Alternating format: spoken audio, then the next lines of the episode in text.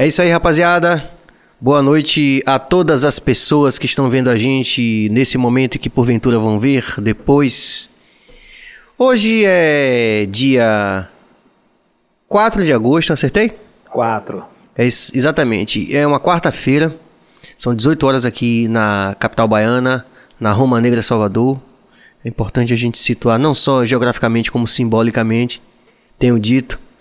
E em nome de toda a equipe aqui do Bahia Cast, que é Valderson Cabeça na técnica, Bill na produção e agitos gerais, é, além de mim que estou aqui na frente das câmeras, é, em nome de toda a nossa equipe, a gente tem é, um, um, privilégio genuíno, né, uma honra genuína, uma satisfação genuína é, de ter como convidado aqui do Bahia Cast essa grande figura que é o cantor, compositor, artista visual, na verdade multiartista, né? É a categoria mais ampla, né? O paradigma uhum. aí aumenta. Ele é multiartista e com certeza vocês vão curtir também, saber um pouco mais sobre a história desse cara que é o Prince Adamo. Salve, Opa. Prince. Opa! Rapaz, como diz um cara lá em, de Garanhuns, esse cara é muita coisa, né? Grande honra, Serginho, estar tá aqui na sua companhia, na companhia de Walter Sua Cabeça, os maiores baixistas do Brasil, do grande Bill, ali o nosso Jorge Gomes. Também grande músico Boa. e um dos caras é, que, que participaram de toda a cena reggae, é, assim, tocou com todo mundo. Bill tocou com a Diamba, tocou com o Adão, tocou com a Mosaia, tocou com o Andrew Tosh, enfim. Bill também escreveu e inscreveu o nome dele na história reggae na Bahia. Pois é, aí você tem que falar mesmo, né? Dá a César que é de César e a Bill que é de Bill. Então, Bill é. tá marcado na história do reggae. Baiano já foi.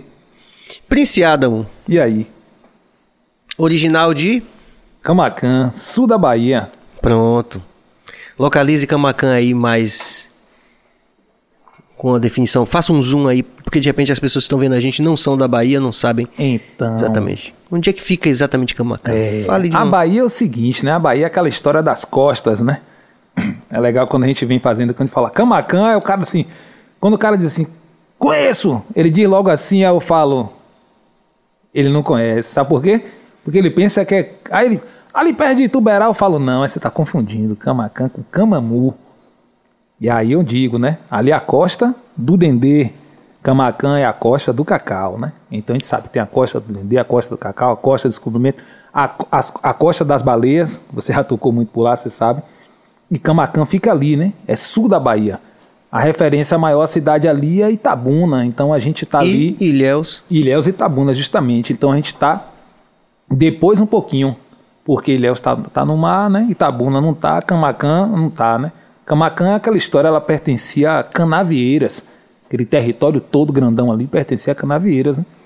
E como, e como o nome já diz, situando aí não só geograficamente, mas situando aí do ponto de vista da, da herança é, ameríndia, né?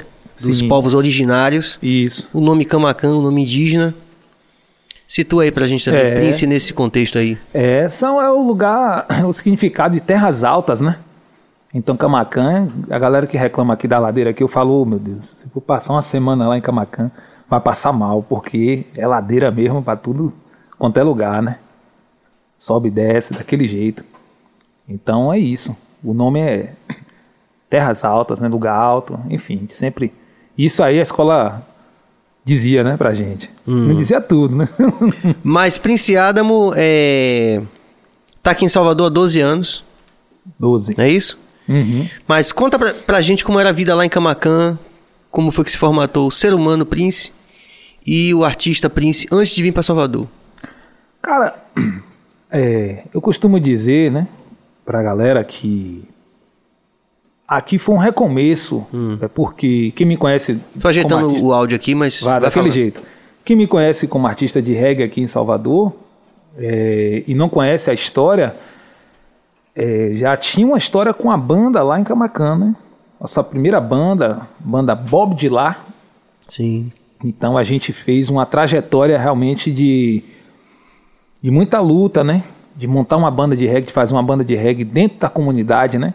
Porque Camacan tem muito disso. É uma cidade, é uma cidade pequena, quem não sabe, 30 mil, 30 e poucos mil habitantes, mas que já foi uma cidade que teve no cenário nacional até internacional um destaque por, por causa da produção de cacau, né?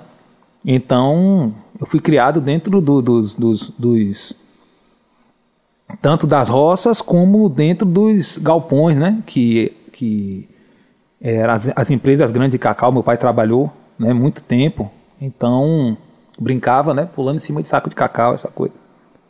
Então, assim. Então, apesar de ser pequena hoje, tem um histórico de importância no cenário nacional por conta. É econômico, porque é engraçado aqui que. Toda a região, vezes, né? É, porque. E Piauí ali. Repare, porque Camacan ela estava programada para ser aquela história da cidade polo ali, né?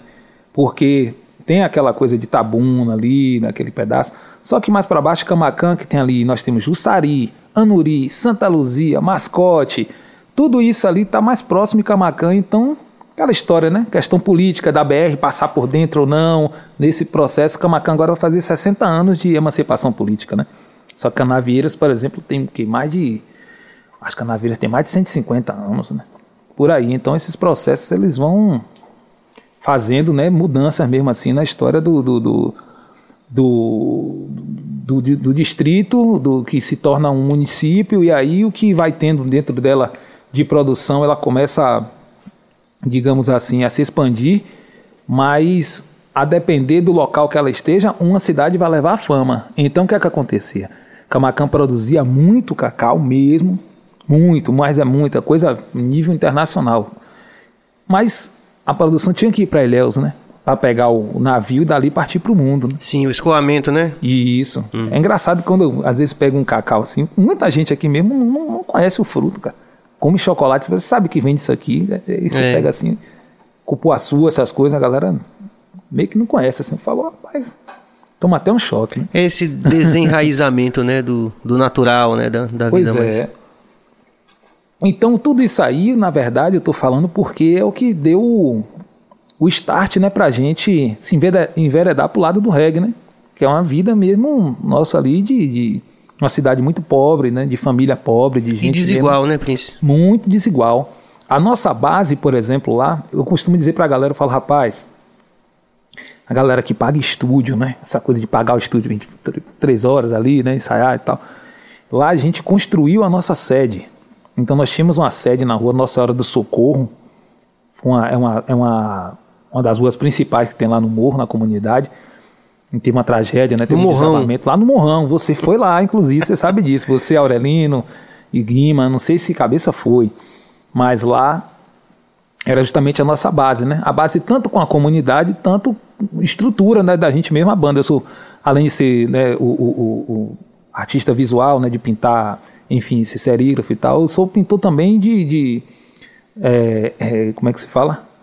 De, de, de, parede mesmo, né? Meu pai era pintor de parede, então levava assim mesmo para a gente dar o grau. Então a banda tinha pedreiro também, então o pedreiro fez. Tinha um carpinteiro, então a gente se juntou mesmo. Era aquele processo, a Sim. gente muito jovem, né? Com aquela vontade mesmo de fazer o reggae. É, de fazer o reggae e de praticar o reggae, né? Tudo aquilo que o reggae tinha nos ensinado através das, das suas canções, das canções de Dionorina, através das canções da, de Edson e da, e da tribo de Já aquilo fez a gente encarnar mesmo assim é, os guerreiros que partiam para a luta mesmo, para a batalha, para a gente fazer, inclusive até o piso né, da, da, da, da, da sede era aquele piso, ó, vamos comprar um verde, amarelo e vermelho, então para a gente receber né, a galera. Então a partir disso é que a gente realmente entendia que não era só música, que a coisa mesmo era, era de compromisso mesmo, né? De a gente, a partir do momento que a gente encarou, né? Eu digo a gente porque Bob de lá, os caras, eles, eles, eu tinha participado num festival, não foi nem um festival, foi um show de calouros. Camacan tinha um show de calouros na festa da cidade.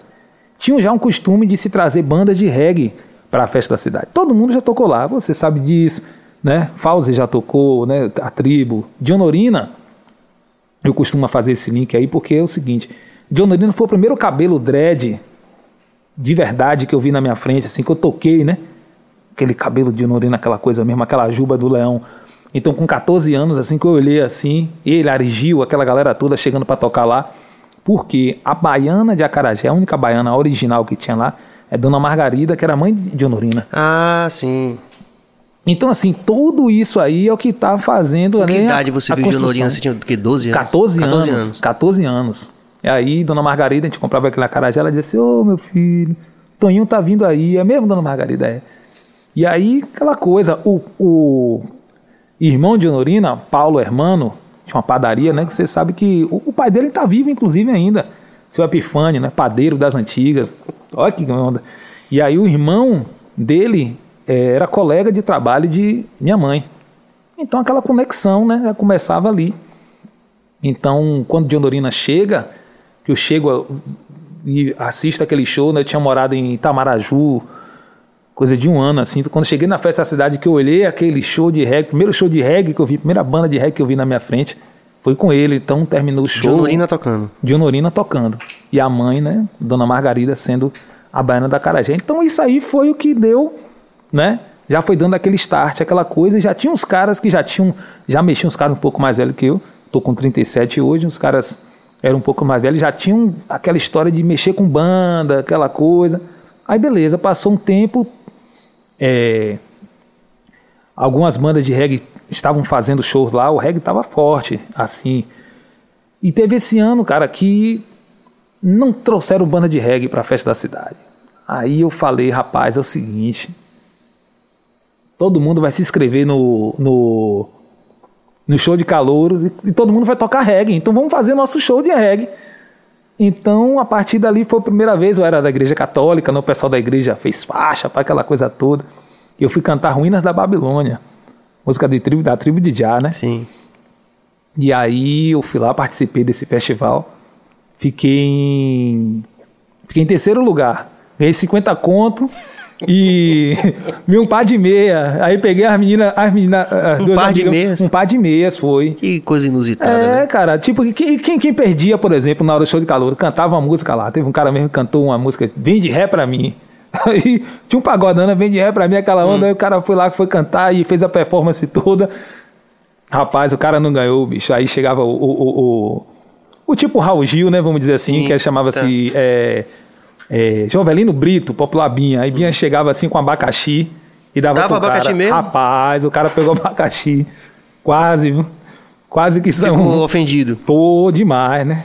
Mas deixa eu lhe perguntar uma coisa. é, mas o reggae chegou na sua vida, é isso que eu acho assim que. Eu identifico um, um perfil bem. Prince é um artista de reggae. Isso. Mas existe o. Prince é um artista de reggae é, que tem um, um, uma série de particularidades. E. E o que, que acontece? Aí é que é a técnica dando o sinal pra gente aqui, viu, gente? Enfim, mas tá rolando? Beleza. Vamos nessa. Mas, é, o, que eu, o que eu identifico, assim, como uma particularidade da história de Prince, o artista Prince. Por favor é que você também já tem um grande conhecimento de música popular brasileira que começou dentro de casa antes do reggae. Né? Total. Então você conhece muito de Raul Seixas, você conhece muito de música popular brasileira como um todo, porque normalmente eu posso dizer isso porque conheço o nosso segmento no Brasil todo, ao longo dessas décadas todas que a gente está fazendo. Todo mundo, todos os artistas de qualquer nível, isso. dos mais famosos até os que não se tornaram tão conhecidos no Brasil todo depois de muitos anos. Então, Sim. a gente identifica, por exemplo, eu conversando com os meninos da Expressão Regueira. Certo. Que tiveram um tempo assim muito forte em, Sampa, na época que a gente estava morando lá Sim. também. E que são amigos da gente até hoje, uma relação. Uhum. É, não se vê todo dia, porque, enfim. Isso. Mas que a gente né, viveu junto ali durante um tempo, a gente fazia show. E eles contaram pra gente isso. Que eles fizeram uma banda de reggae disseram assim: ó, você vai tocar isso, você vai tocar isso, você vai tocar isso, você vai cantar. E fizeram uma banda de reggae. Então a gente percebe né, numa grande parte, na maioria dos artistas de reggae do nosso país, pessoas que começaram a tocar para tocar reggae. Certo. Então quando você tem artistas, por exemplo, que é o caso até de Alexandre do Nat Roots. Sim.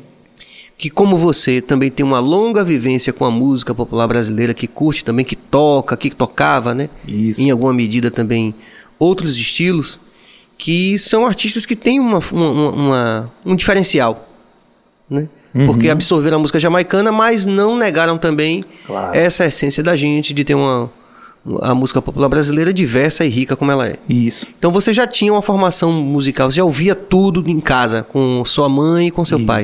Isso. Olha. Não é isso? Ó, tem uma, tem uma, tem aquela história da, da FM, né?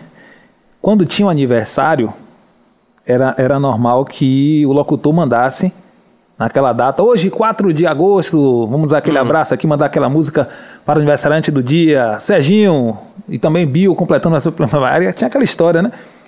E desde criança, cara, a minha música que tocava era Cowboy Fora da Lei, por exemplo, de Raul. Então já sabia, né? Cosme Miranda, locutor, Neto Amaral, mandava, ó, completando mais uma primavera, Adamo, filho de Selminha, Cowboy Fora da Lei. Entendeu? Então, parte ali, se a gente for pegar um repertório aqui, de fazer um poporri aqui da, da, da Jovem Guarda aqui, pra gente pegar aqui Os Incríveis, pra gente pegar aqui Gerard Adriane, esse negócio, você pode saber que o velhinho solta o dedo mesmo, sabe? Porque era... era Você viveu isso também? Vivi isso. De Agnaldo, agora, Agnaldo Timóteo morreu agora. Ou como é que eu me senti? Me senti como eu lembrei, sabe? Quando eu lembro de, de, de, de chegar em casa, assim, eu demoro, mas aqui eu vou. Mas não morrer. pode cantar, porque não senão pode, o né? YouTube dá aí, pra gente. aí, quer dizer, meu pai, pô, família, tá entendendo?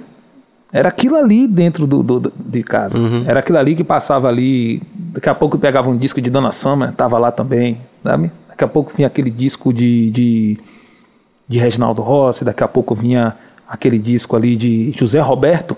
José Roberto, por exemplo, era o cara que botava esse disco lá e eu começava a fazer o quê? A inventar que tocava bateria. Pegava umas caixas de, de, de- papelão, botava ali, e ali eu ficava batendo o pé, batendo a mão, então me sentia um baterista ali, ouvindo José Roberto. É um disco que não vai sair da minha cabeça nunca. Gente que com certeza a gente está falando que agora nem lembra quem é José Roberto, mas vem desse Mas o, processo todo. o Google tá aí pra isso, né? Tá aí pra isso. Você, além dessa dessa coisa bem bem particular, que é esse conhecimento da música popular brasileira que você já tinha desde cedo, você também teve uma certa eh, influência na visão de mundo, nessa coisa do engajamento, também por conta da atuação da sua mãe. Total. Conte, fala um pouco sobre Total. Dona Selma, guerreira, né, cara? A guerreira que encarou fundar um sindicato no servidor público dentro de uma cidade ali de 30 e pouco mil, mil habitantes, né? E conseguiu um aumento de 16, vírgula pouco por cento. Por aí você vê que ela. Eu costumo dizer que, parabenizando até né, as mulheres do futebol feminino pela força que que está mostrando, né? Pela garra. Aliás, todas as mulheres, né? Estão jogando duro ainda. Isso, e estão ganhando as medalhas aí, são elas, né? Menos a baiana agora, né? Que Ontem foi. é uma natação, né, cara? Assim, essa força. Então, elas já encaravam isso naqueles, naqueles tempos lá. Minha, minha mãe contava que ela apanhava de minha avó, né? Porque jogava futebol. Então, tem uma foto antigona, assim, que eu fiz até uma postagem no Instagram, assim, justamente falando sobre isso, sobre esse, esse ato já de resistência, já naquele tempo, nos anos 70, 60 ali.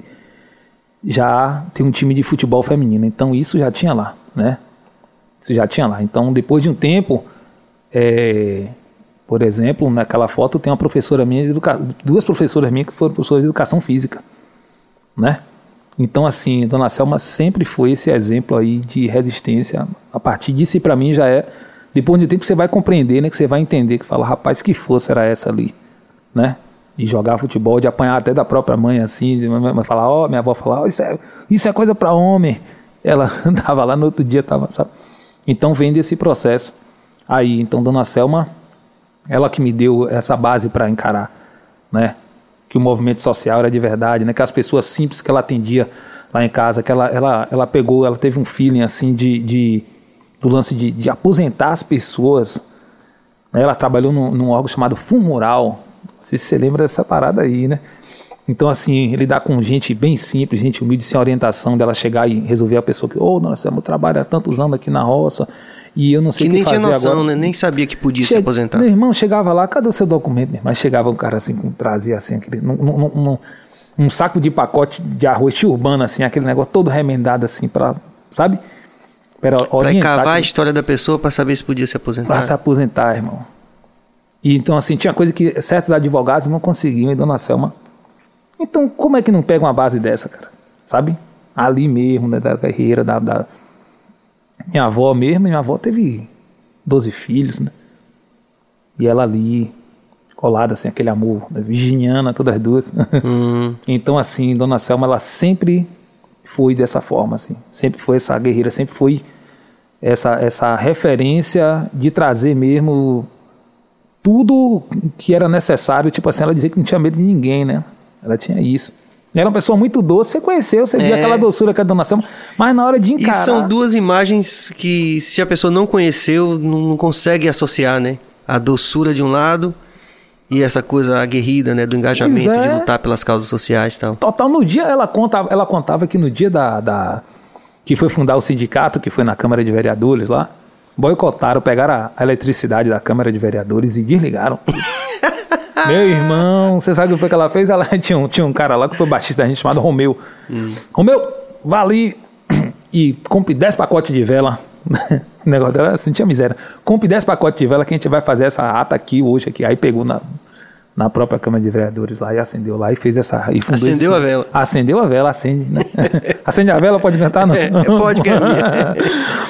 é, e aí. Mas desse... aí você teve esse norte importantíssimo, que eu, eu sou testemunho, uhum. eu acompanhei de perto, conheço toda a história. Isso. Mas teve também a influência, que é isso que eu quero te perguntar. Porque Pode perguntar. o reggae sendo essa música que tem um viés espiritual muito mais protuso, né, mais presente do que outros estilos musicais, até do engajamento, né? Sim. Se o reggae tem uma coisa meio eu vou usar uma expressão aqui de Alexandre Sangalo. Ele falou assim, uma coisa messiânica, em alguma, alguma, medida.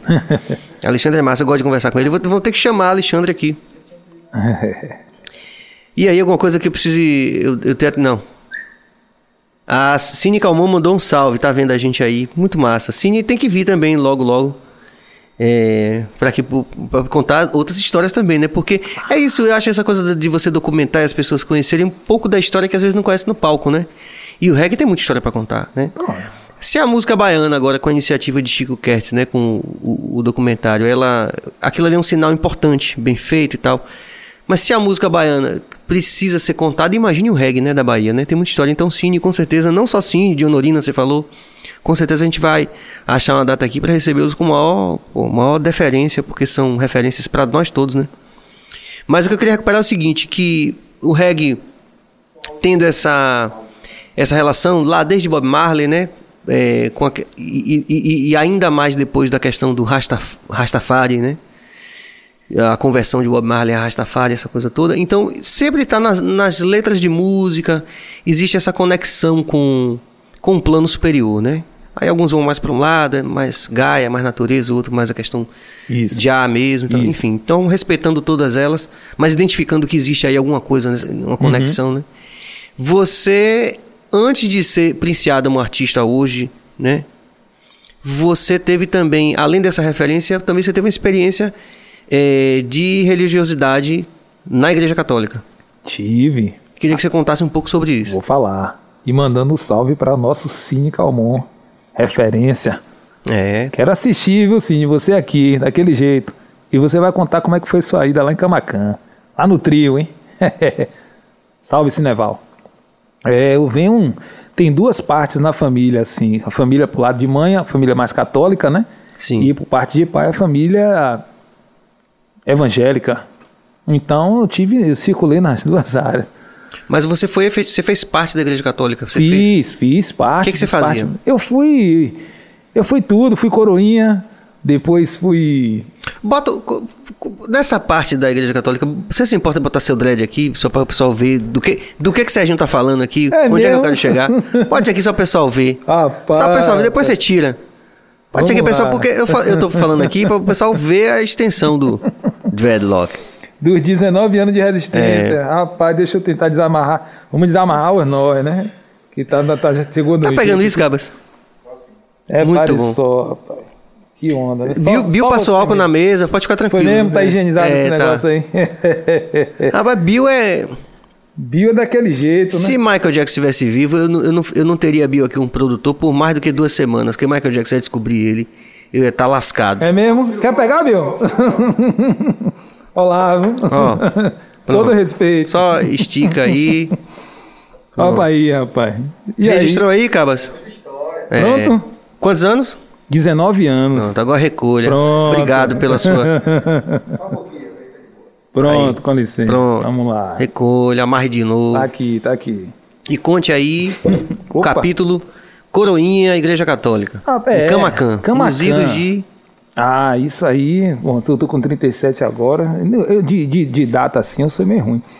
Mas o que é que acontece? É, foi chegando a adolescência, né? Foi chegando a adolescência. Aquele movimento ali, a gente na escola, aquela coisa, aquela energia, né?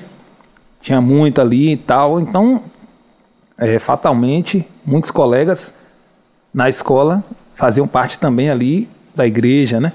Então, a partir de um chamado de um amigo que que já participava, ah, rapaz, é legal, embora, embora. E aí eu fui indo, me interessando em estar tinha, uma- ali. tinha uma atuação social. Né, ele- Tinha, total. Ó, a ação social, Cassiano, nesse ponto a igreja ela foi importantíssima. Por quê?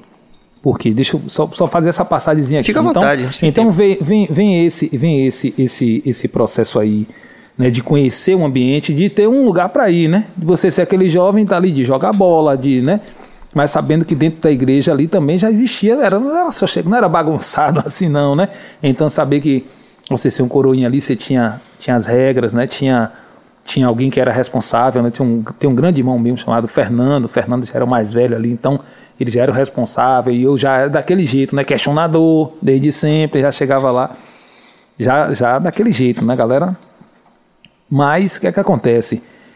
É, quando eu passei a participar de um grupo chamado Legião de Maria, um grande irmão meu chamado Fábio de Jesus, ele me fez esse convite né, para participar desse grupo. De, de primeira assim eu não fui, aí depois eu senti aquele, aquela história do chamado, né?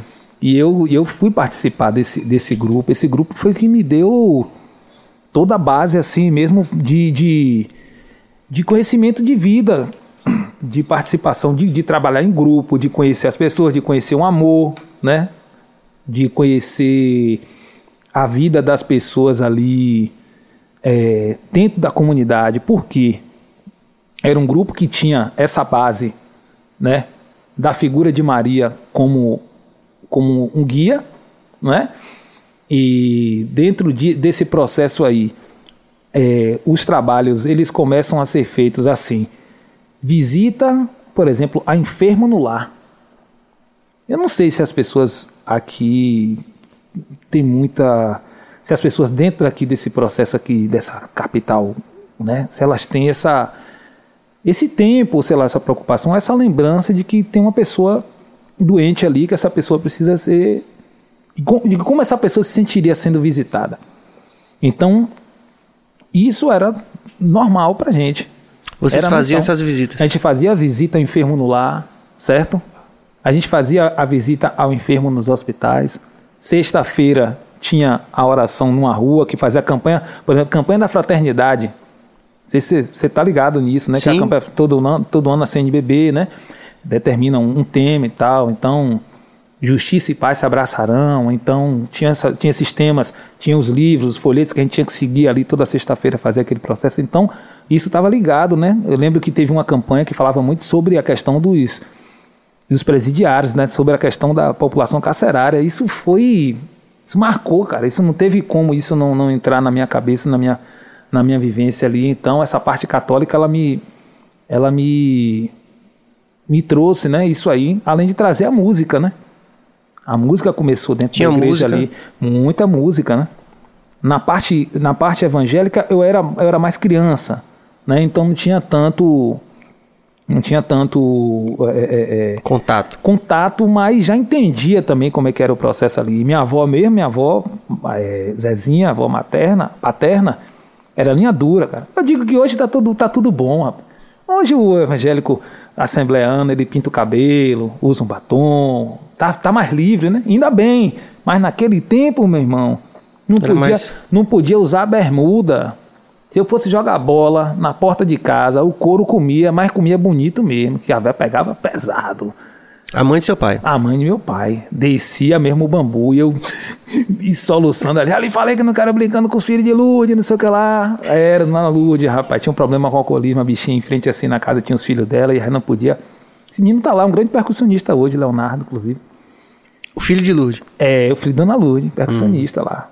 Tem, um, tem, um, tem uma história do samba reggae no, no ponto final de Camacan, que é, né? É, né? É de Noel, Nego Pira, esses caras tudo. Eles pensam que eu esqueço dele, mas uma hora dessa que escutar isso aqui, eles vão lembrar que eles já fazem parte da minha história desde esse tempo aí. Então, assim, tem essa Tudo parte, isso né? ajudou a formatar o artista de reggae. Tudo isso, cara, porque assim, eu acredito que eu tenho uma memória até hoje que tá funcionando bem, né? Então, quando eu consigo lembrar desses coros de minha avó e dessa, desse, da cor da bola, das coisas que foram esses processos que passaram aí a ter. Então, quando eu passo essa parte da igreja católica aí, é, já chega mais agora a responsabilidade de entender que, bom, velho, essa coisa aí é séria. Visitar a gente no hospital, doente, que tá ali é sério. Fazer uma oração pelaquela família ali é uma coisa séria. E assim, esse grupo, apesar, olha só que coisa, ela- o cuidado, essa parte aí, a orientação era coisa realmente mais espiritual, mas o social, por exemplo, de pegar e você pegar uma cesta básica ali, chegar e em nome do grupo você não podia fazer isso.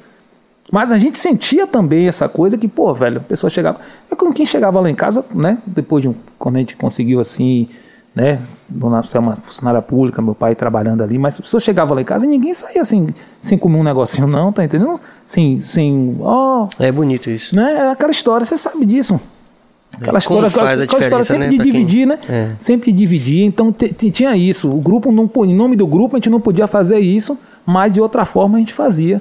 Então o reggae de certa forma me deu, foi me dando mais essa liberdade quando eu comecei a aprender a tocar violão, né? Essa história minha a galera dá risada, né? Que a história de aprender a tocar violão foi porque um amigo meu tinha uma menina que tocava violão na, na, na, na- igreja, né? Pô, aquela menina era sucesso, a menina tocava violão lindamente bem, todo mundo. Aí esse cara se apaixonou, rapaz, pela menina. O cara falou, pô, e agora, velho? Vou aprender a tocar também pra ela se ligar em mim, né? E aí eu, pô, falei, pô, velho. E aí eu lembro que a gente arrumou um violão tonante, cara. Aquele. E ele, grande desenhista, artista tal, o cara já era já era Cavaleiro Zodíaco, aquelas ondas miserável. Aí, o que é que acontece? E aí eu cheguei, e aí, tá de boa? Tá. Aí eu falei, pô, velho, o cara poderia tocar também. Aí, sabe o que foi que ele falou pra mim? Rapaz, é melhor você aprender a tocar contrabaixo. Onde é que arrumar um baixo, Cassiano? Em Camacan. Lá em mesmo? Camacan. Meu Deus do céu, aquela condição apertada, a gente com violão tonando. Aí pintava esse violão para daquele jeito e tal. Eu falei, pô, cara, Mas você aprendeu violão? Repare, aí foi daquele jeito, né? Ele tipo meio me tirou de tempo aqui, aquele negócio, aí eu fui arrumar outro violão emprestado, depois revistinha, aquele negócio, o cara sempre resistindo. Eu falei, rapaz, um negócio, uma hora dessa eu pego esse negócio aqui. Aí, meu irmão, aquela revistinha. Aquelas que vinham no fundo, aquela propaganda da Teodoro Sampaio. Com a, Que a gente não sabia nem o que era Teodoro Sampaio. Não, tinha a propaganda da pedaleira Zoom, né?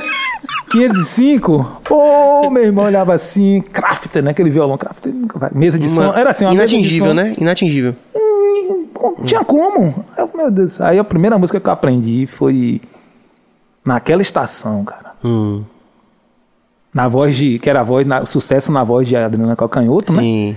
Que Então é, não pode cantar, mas Não pode, pois é. pode- que pode é, dizer o é, nome da que música. ela, que ela é de. Ela é de Caetano e João Donato, né? Hum. A autoria dela. Então aí pronto, foi aquela história, né? Foi se juntando. A escola, você ficando adolescente, aí tinha que, tinha que fazer as paródias. Eu comecei a fazer paródia na escola. Hum. Comecei nesse processo aí a tocar na igreja. Na verdade, eu toquei, toquei tudo na igreja. Eu tocava pandeiro, tocava timbal, tocava. tá, Tinha um violão, depois passei a tocar contrabaixo. Tinha um samique vinho. Já tava mais- Já tava, já era, já era mais sério, era um grupo chamado Servo da Rainha, já era uma galera que era era tipo assim, eles eram roupa nova, né, digamos assim, da é. E eu tava lá, né, cara, tipo assim, aquela história que você tá O falando. Roupa Nova de Camacan. O roupa nova de Camacan, né, do, do- do- da, da igreja católica, né? Que a galera era muito boa, a galera, pô, os vocais, aquela coisa, tinha tinha seu Zito no sax, né? Tinha seu Alberto no bandolim, imagine, era um rapaz e aí aquilo, né, faz parte da condição, apesar de ser do reggae, de estar no reggae, de estar tá na música reggae. Então essa parte aí até um tempo depois que eu já fui saindo realmente mais da igreja e partir pro mundo, né, com a Mas banda aí você já. Aí já começava. Falei pra caramba. né? Não, tá de boa, a gente- a gente tem bastante tempo. Não tem, tem formato, não. Cadê meu copo de água, rapaz? Tá aqui. É, aí você. Mas aí quando você começou a tocar reggae e a, e a Bob de lá começou a se apresentar ali pelo sul da Bahia, porque vocês se apresentaram muito antes de você vir pra Salvador. Muito, né? cara, muito. Eles tocaram em festas, inclusive, expressivas, né? Festa da baleia, essas coisas assim. Como é? Ligar, é. A galera vai falando com você. Eu tô de boa, é, eu tô de. Mas vai. É. Eu sou, eu sou, eu sou meio. Deixa eu ver. É. Sou meio tosco aqui. Vai tá rolando esse recado? Porque tá pra- rolando um mau contato aqui no. Agora. Tá mesmo? É. Vou deixar até aqui, ó. Vai virar. Vai virar como é que chama? Cenário. Vá. É, então, galera, é o seguinte, só aproveitando que a rapaziada que tá ligada na gente aí, é, vocês deem like, né? Compartilhem com, no grupo da família, é, se inscrevam no canal. O like é importante e os comentários porque vocês ajudam o algoritmo a gostar da gente, né? É sim. Então, fortaleçam aí com a gente. A gente, como eu já falei aqui, o, a gente peitou essa ideia do BaiaCast desde o começo, de fazer um canal completamente do zero, apesar de que todo mundo aqui como profissional já tinha canais com um grande número de seguidores, mas a gente não, a gente vai começar o BaiaCast, vai começar igual o neném, do começo. Demais. E então fortaleçam com a gente aí pra gente aumentar o número de inscritos e lógico para saber também é, receber as notificações quando a gente estiver divulgando os nossos convidados todos os dias aí. Ok? Isso. Então vamos lá. Aí você, a, a Bob Dylan, que foi a banda que, que você dela. Uhum. fez a sede e tudo, vocês, se, vocês se apresentaram durante anos do- no sul da Bahia, já tinham uma- um certo é, reconhecimento, assim, o pessoal já sabia, conhecia vocês e tal. É aqui- aquilo, Cassiano, que eu falo assim. Tem uma galera que tá aqui nessa batalha e reclamando pra caramba, que a gente sabe, tem uma galera que reclama muito. A gente sabe de toda essa história, do, todo, de todo esse sistema. Como você, você, rapaz, você tem uma definição sua que eu repito hoje, onde onde eu passo, que é sobre a história de que o reggae faz um trabalho praticamente voluntário, Sim, né? faz mesmo. Faz trabalho voluntário, cara, porque a gente, a gente vai parar para fazer o comparativo mesmo de grana, de recebimento, de, de, de, de, de proporção, né? E de, de, do tamanho que é o artista, do tamanho que é Edson, e da falta do reconhecimento disso, inclusive, né? Com, como Sim. poderia. Você sabe disso? É um, Então- desnível, é um desnível entre a importância do, do artista, não só do alcance de público, mas a importância simbólica, né? Isso. na no imaginário do povo, né? E, e, e, e como esse artista é valorizado pela iniciativa privada e pelo poder público também. Total. Porque aí quando eu digo, quando eu vejo isso, eu falo assim, rapaz, se essa galera daqui que fica aqui, né, galera, não você fica reclamando desse jeito. Aí eu paro para com todo, com toda a humildade, eu falo assim, rapaz, aquela história que a gente fez lá em Camacan, então a gente tava mesmo. Porque fazer banda de reggae na cidade do interior, cara, naquela região ali, Mas é isso, contra tudo e contra todos, vocês conseguiram realmente imprimir uma marca, né? Conseguimos porque o trampo era sério mesmo e estava engajado com os movimentos da raiz da coisa ali. Por exemplo, quando a gente tocou na festa da baleia lutas Jubarte, sociais, né, essas coisas. Total, porque você sabe da luta do povo de Caravelas. O povo ali é um território é, é, indígena, né? O território ali, a questão da, da, da- da demarcação de terra, toda essa luta que a gente está vendo agora, esse desmanche que está tendo, essa, essa, essa, né, essa crueldade que está sendo feita com os povos originários, meu irmão.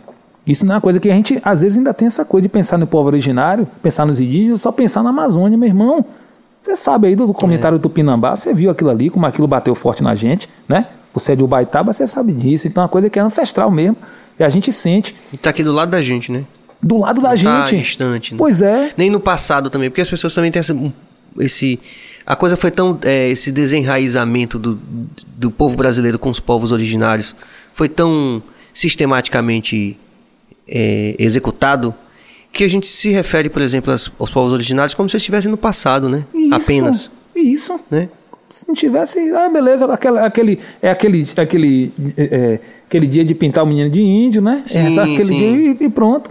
E não saber realmente dizer que, falar, rapaz, ah, esse, tá na sua veia aí, meu irmão, né? Então tá na- toda, toda a atuação de vocês lá estava de alguma forma ligada a esses movimentos, né? Tava, tava. No pô, caso das baleias, cuidando do meio ambiente, falando, conscientizando as pessoas, e vocês estavam lá tocando e. É porque, na verdade, o que é que acontece? O grupo que tinha, que tem lá chamado grupo Umbanda 1, e o pessoal também do projeto Artimanha, de Dogaldino, que faz aniversário no mesmo dia que eu, inclusive, o movimento daquele pessoal é um movimento incrível, cara.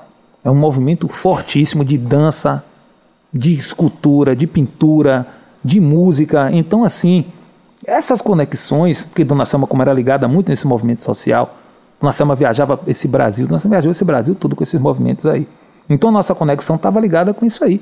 Tinha Semana Subida dos Palmares, por exemplo. Através desse movimento que rolou em Caravelas, aquela história da gente pegar, não era nem sprinter, né? Era, era besta mesmo, aquela van que tem um banco, que, aquele banco na frente encostar o motorista é virado ao contrário, né? Você comia, às vezes, pô, quando ia viajar mesmo, daqui a pouco malandro enjoava aquele negócio. Então chegava lá daquele jeito, naquela luta para tocar, embora. A partir daquilo ali tinha o que? Ó, vai ter, um, vai ter o, a, a a Semana Zumbi dos Palmares, que era um evento que acontecia todo ano, vai ter lá em Cumuruxatiba.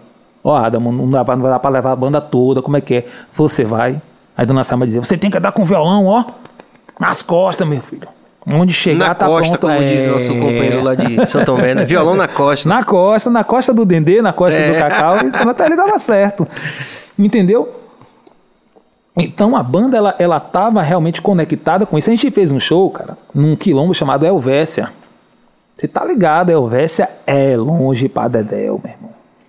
Lá de Camacan pra lá já era longe, imagina de Salvador é, pra lá. No extremo sul da Bahia. No né? extremo sul, ali já perto já de Mucuri, já, já, já beirando já ali perto com... da divisa com Minas e com o Espírito Santo. Isso, você, você tá ligado no movimento. É. A gente foi fazer esse show lá, um dos shows que eu mais incríveis, assim, que eu lembro que no quilombo. No quilombo ali, né? É o Versa toda, na verdade, é um quilombo, né? Aquela resistência da galera que. É, o Versa é um distrito que pertence à Nova Viçosa. Para você chegar lá, aquela estrada de chão, então o pessoal preto de lá da região mesmo, os caboclos mesmo, que foram as caboclas que caíram para dentro da luta, porque tinha um colégio lá que era predominantemente o, o, o determinado o pelos brancos. Então, quando a galera começou a, a cair para dentro mesmo de pegar a estrada de chão todo dia de Teixeira de Freitas enfrentar, para cair para dentro dos estudos, para realmente partir, para contar a história deles ali, né? Para passar outra visão que não foi contada para as pessoas daquele lugar ali, né? E claro, né? Dentro daquele movimento ali, o samba do bate-barriga mesmo de Dona Toninha é uma coisa fortíssima que tem naquele lugar. Então, a todo tempo, essa luta sempre acontecendo ali. E a gente teve o prazer de tocar nesse lugar.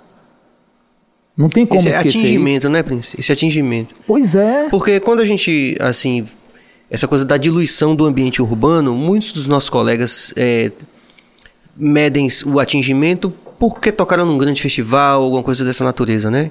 Assim, o legal da música reggae, e não sei se Cine está assistindo a gente até agora, mas se Cine tiver, a gente vai poder desenvolver isso aqui quando ele vier.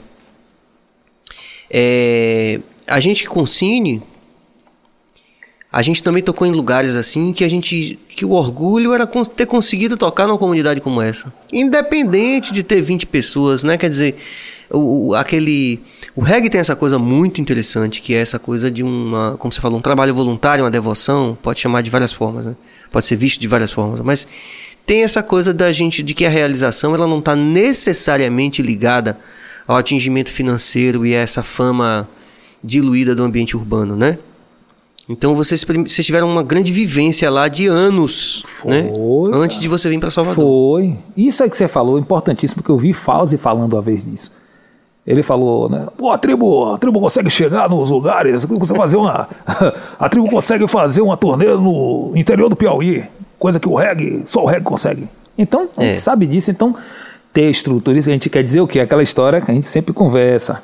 Não vamos confundir ser roots com mal feito, né? A gente vai entender que essa devoção que a gente tem realmente por reggae, né? De chegar e tocar nesses lugares é levar, porque naquele dia, cara, era como quando ia ter o show de reggae lá em Camacan, era aquela história. Tinha um cara chamado Veco, por exemplo, Veco Carpinteiro, que naquele tempo fazia o, o- o palco de madeira, tá entendendo? Tinha essa história, do cara pegar e fazer. Rapaz, Veco era aquele cara, carpinteiro, pá, só de boné o tempo todo, aquela roupa ali, você viu o cara sempre na batalha com o martelo do lado. Meu irmão, no dia que a tribo de Já foi pra lá, Veco meteu um terno, meu irmão uma correntona assim de prata, né? tirou o boné, subiu no palco, começou a dar aquele moonwalk, tipo de. Sabe, daquele jeito, você viu o cara, você fala, meu irmão, isso é o que o reggae faz nas pessoas, hein, sabe? Isso a gente guarda na memória e você sabe disso. Quantas pessoas você já emocionou, meu irmão, você emociona até hoje com sua mensagem? Você sabe disso. É porque é uma relação. Você tá diante de é uma legal a gente falar dessa. isso. Inclusive, de repente tem gente que tá vendo a gente aqui que nunca que não, viveu o reggae como a gente viveu e tá para contextualizar, né? Essas essas formas musicais da contracultura, né? O rock, o hip hop, o rap e, e o reggae são são é, estéticas musicais, né? Que estabelecem com a pessoa que ouve, que, experi que experiencia aquela música, aquele, aquele momento ali do show. É uma relação que normalmente ela é muito mais duradoura do que essa relação do sucesso, do, da diluição do ambiente urbano que a gente Sim. fala, né? Então, assim, tem o sucesso lá do artista pop, mas o reggae, apesar de não ter normalmente um atingimento midiático tão grande, mas o. Por exemplo, quando, quando você ouve. O menino que ouve o, o primeiro álbum do Bob Marley, com 16 anos, é uma experiência definitiva. Definitivo, falou. Quando o o Pink Floyd, né? Aí eu até, até fiz graça aqui com, com, com alguém aqui que veio aqui, mas eu, eu gosto de falar isso porque é algo pra gente. A gente tem que provocar também o pensamento nas pessoas, É, né? Uma sim. reflexão. O cara, o cara descobre que Roger Waters é de esquerda depois de 30 anos. Ele, ele ouviu a vida toda Pink Floyd. Quando tinha camisa e tudo. É, ele ouviu a vida toda, só que ele só descobriu que Roger Waters era de esquerda, tinha um pensamento mais assim, próximo do que a gente chama de esquerda, Ah. no show. Ele nunca tinha ele nunca tinha percebido isso. E eu percebo pelos posts de algumas coisas que o Nat Roots defende nas redes, o ponto de equilíbrio, todos nós, né? Sim. Que as pessoas meio que repetem essa coisa. Quer dizer, vocês não sabem não que a gente está falando disso há um tempo. Antes que vocês considerassem isso uma pauta Oh. democrata ou de esquerda, a gente sempre defendeu isso, né? Quer Claro. dizer, então, faz favor, né? Nem me siga, tipo assim, eu, tô- eu já tô nessa, tipo assim, ó, ó, não quero lhe bloquear, não, mas não me Isso. siga, não, porque eu sempre defendi isso, eu vou continuar falando. Quando passar essa tensão política que tá acontecendo, eu vou continuar falando dessas Continuar. coisas. Então, se não. para não nos agredirmos, né? Vamos. Isso. Por favor, deixe de seguir, porque eu, eu não vou, eu não vou mudar. Me economiza aí Né? um pouquinho, né, meu? Mas é e isso a ele mesmo. também, né?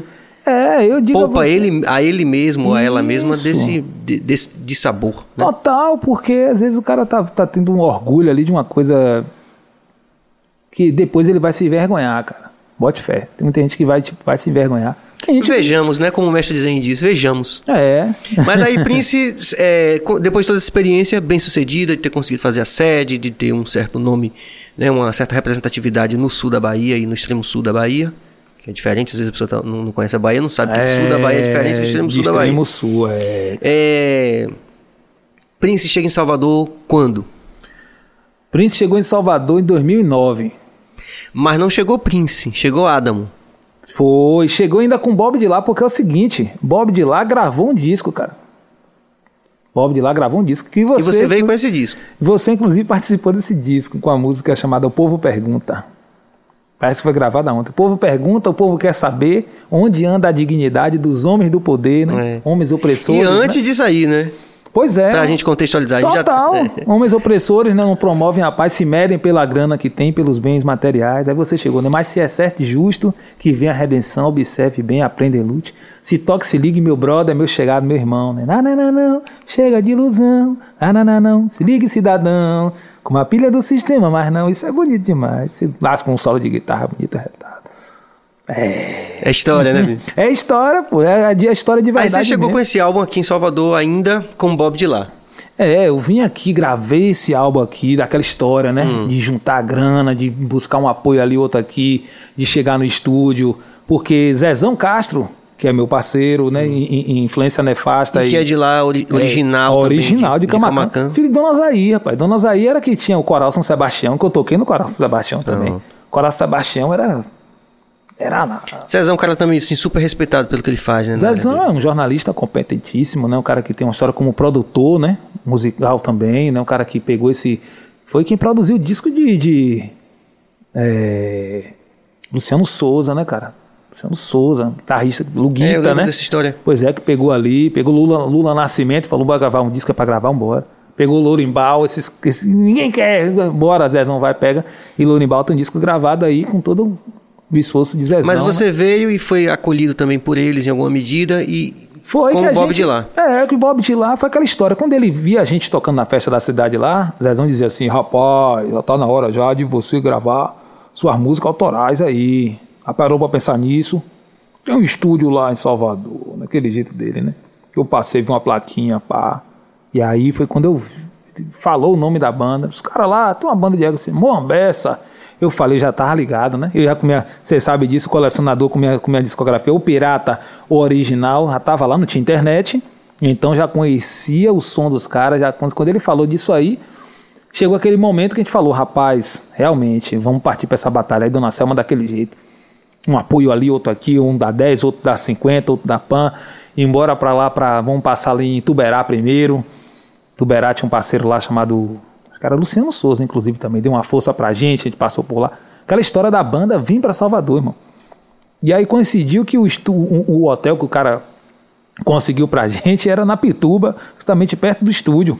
De. Estúdio de Vicente. De Vicente. Foi, estúdio de Vicente ali. Já. Isso, Vicente, de, Vicente. Já Vicente. Que é um cara também que tem uma história, né? Ele, assim, tem uma história com reggae na Total. Bahia, né? Que- Era o que- Se eu puder também trazer ele aqui. É, quem, que era, o- quem, foi, quem era o baterista que tava tocando com o Dionorina lá? Camacan. Lá em Camacan. Era ele, tá entendendo como são as coisas? Então, assim, aí, pá, cheguei, pá, aquela história. E em que momento foi que você parou de pensar no projeto Bob de lá e, e partiu para carreira solo? E aí veio a história do, do, do Prince, né? É, Que é por- como você é conhecido hoje. Uhum. Bastante conhecido, né? Oh. Principalmente no meio. Não, no meio artístico e no meio jornalístico, rapaziada. A galera que curte, que, que conhece de, de cultura, né? Em Salvador. Hoje tem Tá realmente uma. uma é, Prince Adam como uma referência. Prince tá aí. Boa, que- né? que bom, irmão. O mais ou menos, É. por um ou por outro, enfim. De alguma forma, de Fazenda Grande até Isso. São João do Cabrito Quando ali, a galera que- tá ligada. Que o projeto Bob de lá, você fechou essa gaveta e aí começou. É, foi a- porque fechou eu- esse livro e abriu o livro de É Prince porque é o seguinte, né? Ficou, ficou daquela forma assim. Não dava mais para sustentar. Eu cheguei a fazer dois shows ainda lá em, em, em, em Camacan, na festa da cidade, saindo daqui com o Bob de lá, pegando os músicos daqui e fazendo aquele enxerto com alguns amigos de lá e tal. Então era, era uma sociedade, né? Quero, faz, faz- vale a pena dizer aqui que Bob de Lara sempre foi muito organizada, desde o começo ali a gente tinha, a gente tinha nossa sede, a gente tinha nossa nota fiscal, a gente tinha nosso registro como associação cultural. Eram, cara, eram projetos que tinham assim muitos, infelizmente muitos não, não- é, a- eu vindo para cá, algumas coisas, esse recomeço teve que acontecer, foi natural. É, mas quando eu vi que não dava mais para sustentar um nome coletivo e a ação aqui era eu Individual. sozinho aqui nessa batalha, cada um teve que continuar fazendo a sua vida, então a partir do momento saiu essa ideia de dizer assim, Zezão, eu lembro que Zezão falou assim, rapaz, um nome bonito desse aí, por mim eu usava o nome Adamo. Ele, ele nem lembra disso, mas ele, ele me deu esse start assim. Falou, rapaz, não, Bob de Lar já tem uma história, tem um nome, extremo, sul. Aquela preocupação nossa, né? Mas aí É depois. aquele parto, né? Tem um parto, e o parto dói, né? Pois Que a gente fica meio, pô, mas eu vou começar uma história e tal. Pois é, tem gente lá que acha até hoje que tipo assim, que eu fui um sacana, que eu saí de Camacan e Sim. deixei os caras lá. Imagine, rapaz. Todo mundo hoje está com a sua, sua vida, graças é a algo- já tudo que é certinho algo lá. comum, né? Você vê é, com o Cine também. Cine teve uma história com a Remanescentes, né? Sim. Estúdios, a tu- turma do Estúdio Estúdio 5, depois. Remanescentes. E Isso. depois todo mundo hoje tem suas. Nengo tem o trabalho dele, Sim Claro. tem o trabalho Tintim, dele. Marco É. Oliveira. Eu soube até que Rangel teria dito isso, né? Que a Remanescente não acabou, ela floresceu. Olha só. Né? É, É. bonito isso, né? É uma. É uma Aí a Bob de lá floresceu. justamente. E Adamo se tornou príncipe. Foi. Quando, conta essa história Foi do nome. porque tinha. Quando eu comecei a ter mais contato com, com, com, com os rastas aqui, então essa coisa foi, foi tendo mais. Mais. É, foi dando mais sentido, né? A vivência mesmo, a coisa de entender que, pô, velho, essa música realmente ela não tem mais volta, né? Agora sobreviver dentro dessa cidade aqui, então você começa a entender que a cultura reggae, a cultura rasta, ela, ela tem esse histórico mesmo do cara do, do, do leão, né? Partir realmente para a batalha. Então, Enfrentamento, o né? enfrentamento da coisa. Então você, você sabe disso, você acompanhou todo o processo. Então eu lembro que surgiu o título né, de Raiz Adamo, né? Raiz. Aí eu lembro que Elinho da Moambessa, em certo momento, ele chegou e disse assim: Negão, você tá muito novo para ser Raiz, você vai ser Prince. Que existem, na verdade, outros artistas, né? Prince Lincoln, Prince Farai, né? São jamaicanos ah, que a galera às vezes, né? a galera que está só presa só no The Wailers não vai, não vai saber, mas quem é a galera que pesquisa um pouquinho sabe que esses caras são grandes artistas assim, da Jamaica e que tem esses títulos desse nome assim. Mas quem foi que lhe deu essa ideia Então foi, foi Elinho que desse- deu essa ideia. Que ele falou, tá, você tá novo demais para ser Raiz, então você vai ser Prince. Prince Adamo. E aí pronto. batizou como Prince Adam e prinsificou. E aí você lançou o primeiro trabalho que foi E aí veio o Viva o Natural. Foi, Vivo Natural, né? Depois do, do Bob de lá. Já tocava, claro, a vivência minha de tocar com outras bandas, né? Você chegou, você chegou a voltar para. Camacan para fazer show como Prince Adam? Como Prince Adam eu, fiz ainda. Eu acredito que eu fiz. Com o Hernani, que você viajou com o É. Hernani? Hernani, grande Hernani. Nascido no mesmo dia que eu, inclusive, né? 7 de fevereiro. É. Não foi essa viagem? Teve uma viagem foi essa? Teve. Hernani é aquela figura, rapaz. Que Hernani foi assim, né? Hernani. Hernani. Primeira viagem assim, ele. Ele. Tem que chamar ele aqui É, também. eu tava lá, né, naquele, daquele jeito, né? Aí ele parou assim e falou assim: Rapaz, é o seguinte, velho. Eu não. Tem um negócio que tá errado aí. É o que foi, Hernani? Rapaz, você viaja. Aquelas viagens nossas que a gente. Né, que o Adão sempre me convidou, né? Com máximo respeito. Sou um privilegiado, graças a Deus, por isso, né? Pelo, pelo coração que, de Guima, de, de, de, de Aurelino, de todos os músicos, né? Que sempre me receberam bem, você, com essa irmandade. E aí, claro, né? Viajava na van ali, aquela coisa, quando ele disse assim, rapaz, eu não tô reconhecendo você. Você viaja com o Adão Negro ali daquele jeito todo calado, não dá uma palavra. Chega aqui, aí foi que eu falei, ah, Hernani, agora é outra onda, né, velho? Você sabe como chegar na casa dos outros, não vou ficar bagunçando, sabe é do interior. Aí pronto, a partir dali, aquela história de conversar, de contar caso, Hernani, né? Hernani conta cada um caso que você sabe. É, não, ele tem uma experiência riquíssima porque ele, ele trabalhou com artistas todos da Bahia, Total, praticamente, né? experiência- Então tem uma visão privilegiada aí, pode contar vários causos. aí. Muita história, aquelas histórias mesmo de contar na van, de contar aquela história mesmo. Tem uma história que ele conta de, de João Bosco mesmo, na história da. Ó, tem uma pílula que eles tomam assim, que tem todos os, os ingredientes para ele. Na, na- ele foi para os Estados Unidos, aí chegou lá, o cara faz, ó, ferro, zinco, não sei o que lá, tá tudo, ele toma aquela pílula ali, por isso que ele tá daquele jeito até Durinho, hoje. durinho. Rapaz, foi. Eu falei, foi mesmo, Hernandes? Foi. Ele disse que viu, ele viu, disse que viu, disse que o Roberto Carlos também toma essa pílula. Mas tudo bem, né? Mas você, quando você chegou aqui também, pelo lance é, dessa busca artística de, de, de continuar estudando música como guitarrista e tudo, e também pela questão de atuar mesmo, né, da, da sobrevivência inclusive, né, aqui em Sim. Salvador, você também tocou, teve uma experiência com artistas fora do reggae, que eu acho que é legal falar sobre isso, porque você é, hoje é um cara que é respeitado, primeiro como instrumentista, né, E... entendeu? Assim, Sim, sim. Existe às vezes o artista que se projeta, mas que ele não tem assim, uma vivência com a música mesmo, de ser aquele cara que toca, que, Sim. que domina seu próprio proce- processo estético e tal. Mas não é, é- o seu caso é o inverso. Você é um cara que passou. Eu queria que você contasse um pouquinho sobre essa experiência, com que artistas você tocou, o que, é que você fez, Ó. ao mesmo tempo em que você ia formatando o Prince Adam. Olha, eu sempre, desde quando cheguei, já fui tocando com algumas bandas de reggae primeiro, né? Aqueles? Desde, desde Espaço Verde lá em Itapuã, né? Toquei com Red Meditation, toquei com Mombessa, né? Caiu?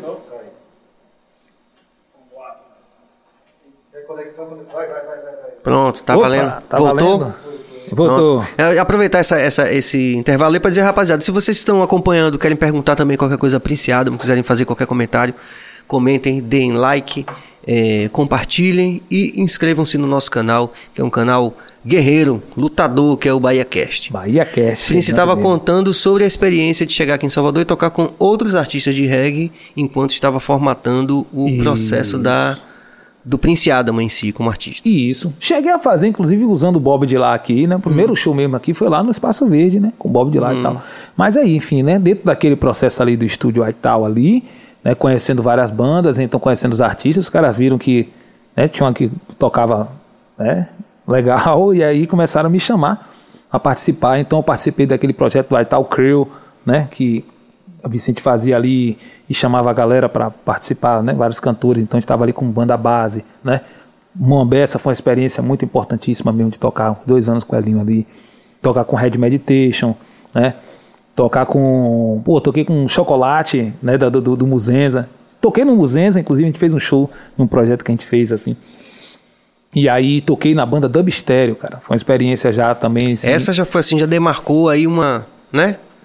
Porque o Dubstep tem uma história, rapaziada, Pô, estavam total, bem, né? Total, total. Dubstéreo foi experiência mesmo assim. Eu lembro que é, ao tocar com o Dubstéreo ali, inclusive dentro desse processo já tinha aquela história de uma galera não achar muito que era muito reggae, porque os caras já experimentavam raga, já experimentavam dance hall, tá entendendo? Aquela onda que a gente já aquela sabe. onda, aquela, aquela coisa, mas musicalmente para mim tava sendo cada vez mais, né, agregando cada vez mais a experiência, por exemplo, o próprio nome, né, de ser dub stereo, a gente já tava a experiência mais do dub mesmo, a experiência de, de trabalhar com a guitarra, não, não E importante nessa virada aí de, de Baiana System, essa turma toda do Bahia Bass, tava ali. Total. tem- tinha um mongolzinho ali, né? O Total. Dub Stereo tava por ali também, né? tava porque o dub stereo O participou. tabuleiro também. Tava, ele participou dessa banda, participou de. O, o Russo Passapulso era vocalista do Dubstep. Do né? Dubstep. É, então essa experiência de tocar em festivais em Juazeiro, né? De tocar em festivais ali em, em, em Olivença,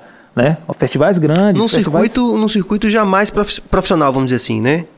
Total, muito mais Né? profissional, inclusive, porque viajar, né, cumprir horário, é, participar da grade de festival, aquelas histórias de festival com artistas como Lucas Santana, né, dividir a grade com esses artistas aí, então era o que trazia mesmo aquela coisa que eu tava, digamos, até sentindo falta, né? De, de ter aquilo no sul, Do- né? sim. Do Bob de lá e tal. Tem que recomeçar aqui. Recomeçar aqui como guitarrista, como tá, aprender naquele lugar ali a, a servir, né?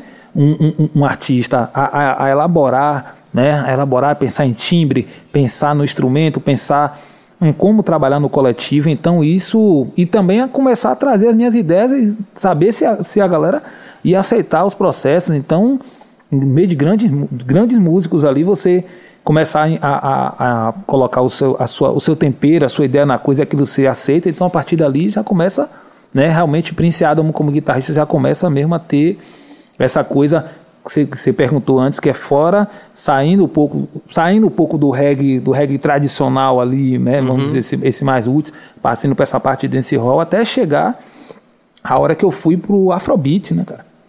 Então, IFA. foi afundar, né? Afundar, pegar Vocês de ganharam um baixo. prêmio. Prêmio foi prêmio em 2015, prêmio de banda revelação, né? Prêmio Caime. O Oscar, né? a gente foi. E esse, esse, esse dia, enfim, foi um dia. Um dia importantíssimo, né? De subir no palco do TCA ali. Tem uma polêmica grande, inclusive, sobre o meu cabelo, né? Desse dia, não sei se você sabe. É, conta aí, a gente tem. Pode contar mesmo? Pode. É coisa séria, hein? Mas enfim, já, a cabeça já tá. Preparou o ponto do recorte ali agora pra fazer, vá? É. Conte aí.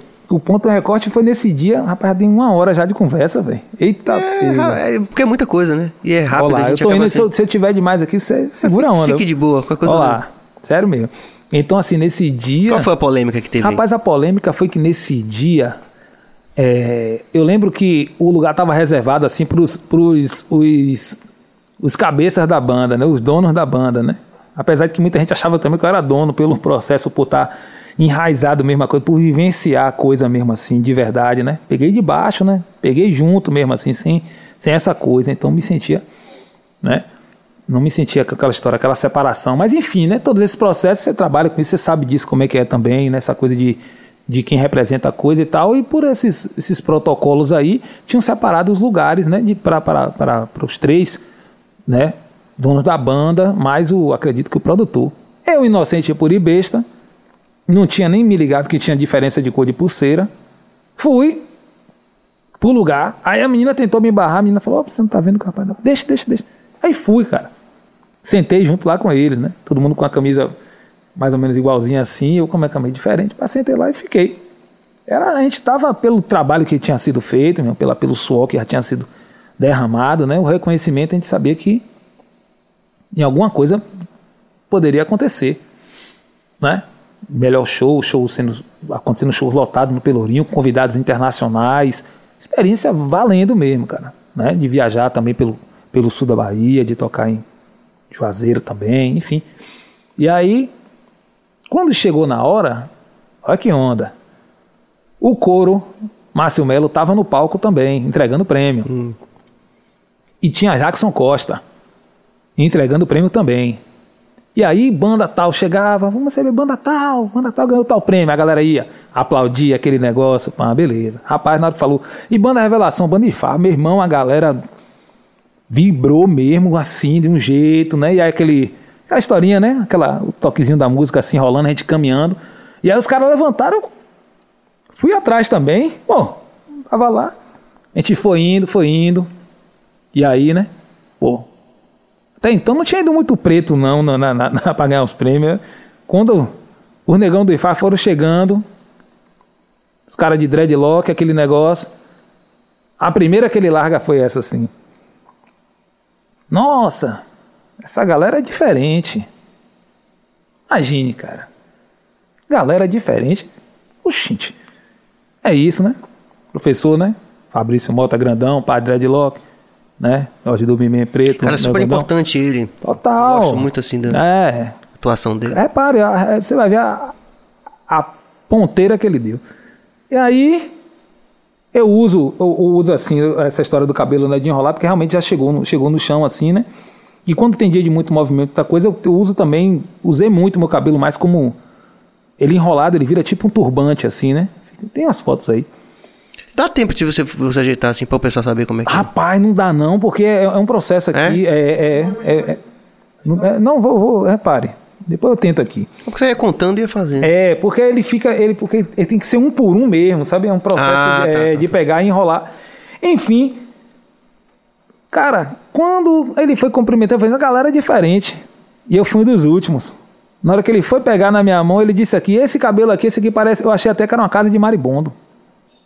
Porque tava num coque, aquele coque, Ah, né? foi. Isso Como aqui você falou. parece até uma casa de maribondo.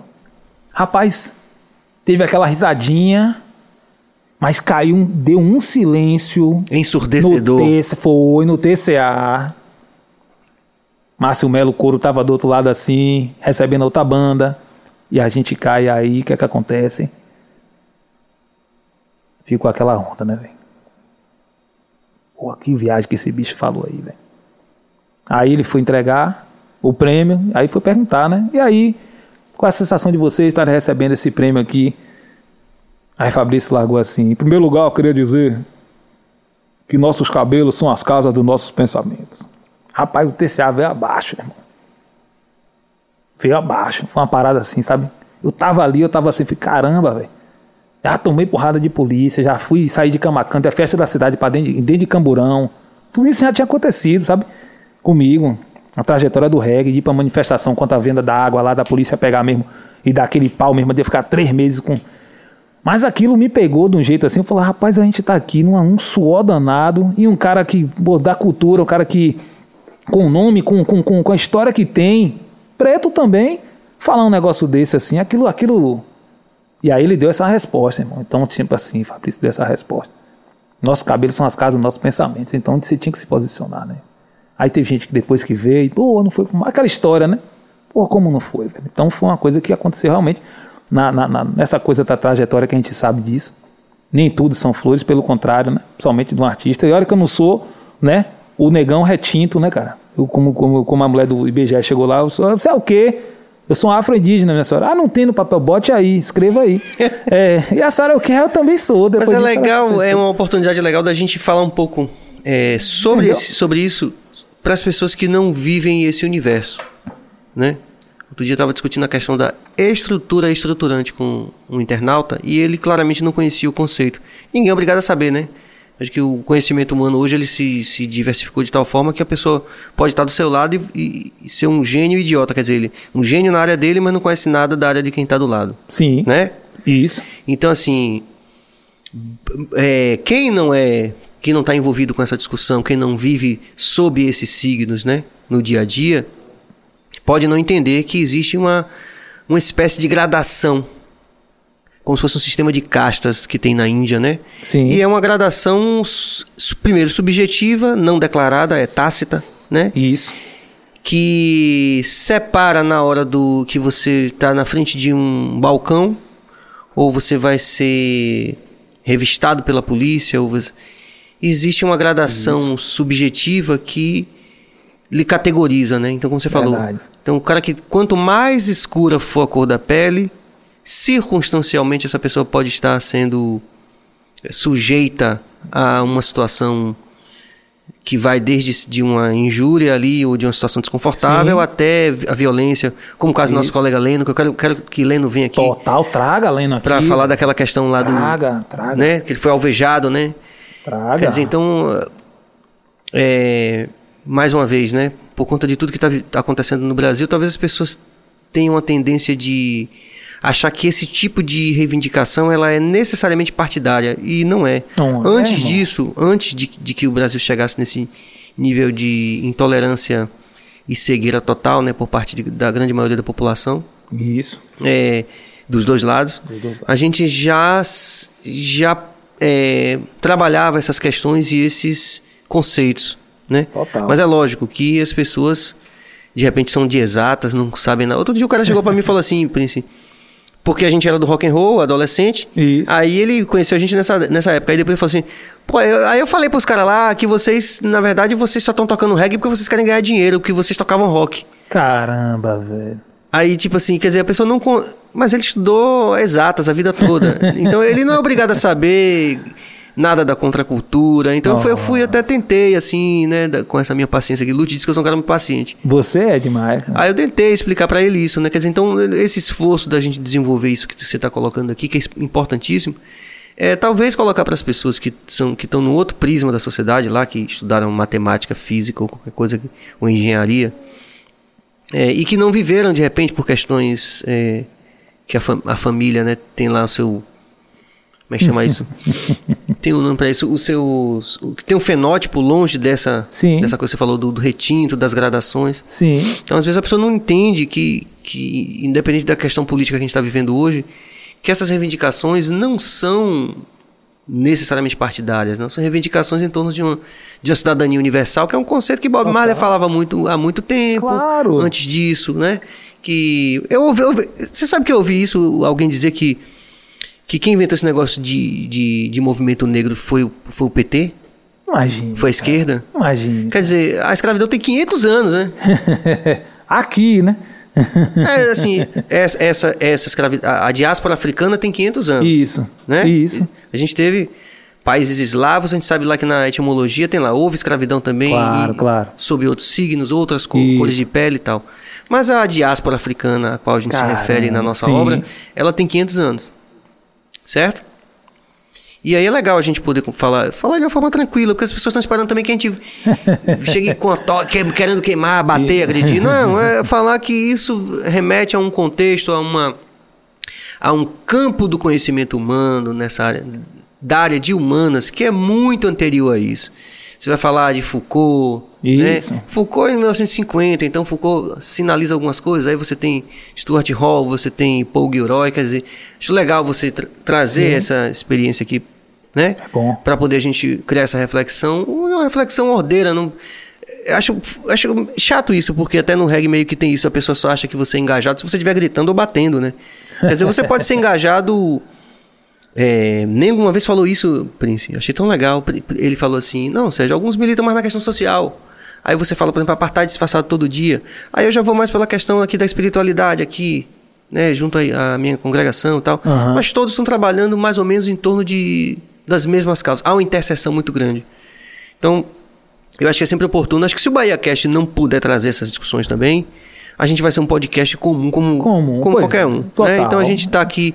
A gente, a gente não se chama Bahia Cast e está na maior, na maior cidade africana fora da África por acaso. Não é por acaso. E eu quero que os nossos convidados, nós queremos aqui que os nossos convidados possam dar justamente esse diferencial, contando naturalmente suas histórias. Você contou uma coisa que aconteceu com você. Pois é, eu. Fazer uma eu pausa. Fazer uma pausa porque tá muito ruim, entendeu? É? Mas ainda tá no- A gente vai retransmitir. Pronto. Gente, é o seguinte, a gente vai. tá-?